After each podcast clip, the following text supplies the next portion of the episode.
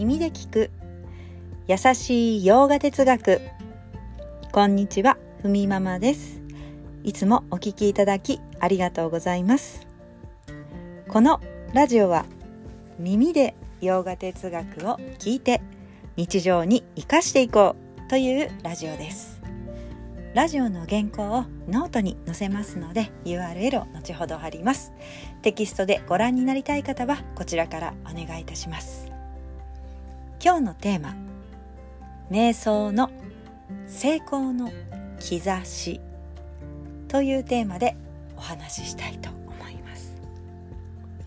さて瞑想を毎日5分くらいしていてもいや果たして私は変わったのかと。どうなのかと。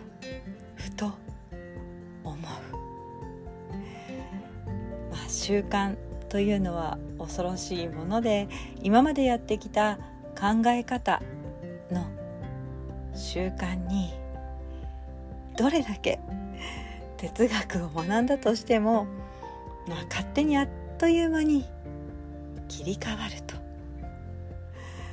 思い当たる節が私もありますがいやなんでこうバガバットギーターを読んでる時は、はあ、確かにそうかもしれないな。うんうんとね。いやそう思って心に胸に留めてと思いつつもあれ？気がついたら自分の発した言葉に反省というのは思い当たりますが。まあ洋画哲学で学んだこと。心や体そして感覚というのは自分の道具であって本当の自分というのはそれらを見ている意識であると、まあ、知ってはいますけど知識は得たけどそれが、まあ、結局いつもの習慣に流されるのが、まあ、人というものですよね。そうなんです。瞑想の成功の兆しというのは、まあ、結論から言うとほんの小さな変化から始まります、まあ、気づいたら愚痴が少なくなってるというようにゆっくりゆっくり変化していくと言われています、まあ、瞑想によって考えの習慣が変わるというのを3つにまとめました。1つ目怒りも悲しみもそしてフラストレーションも全て考えの形であると。この考えというものは変わっていくものそして動くものである。2つ目本来の自分は変わる考えを見ている存在。3つ目。考えの後ろにある影響されない静けさこそが本来の自分。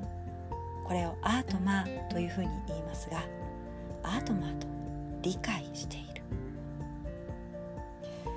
まあ、私たちの心に喜びもあれば怒りも悲しみもある。そしてフラストレーションも。さまざまな形にそして色に変わっていく。考えの形が変化し生じては消えていく。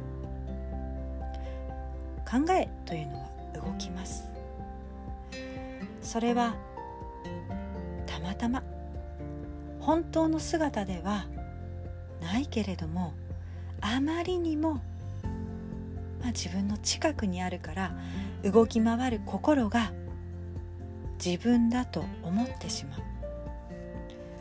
なので、はあ、自分ってすぐにこうなるなとかいやこういう考え方になってしまう。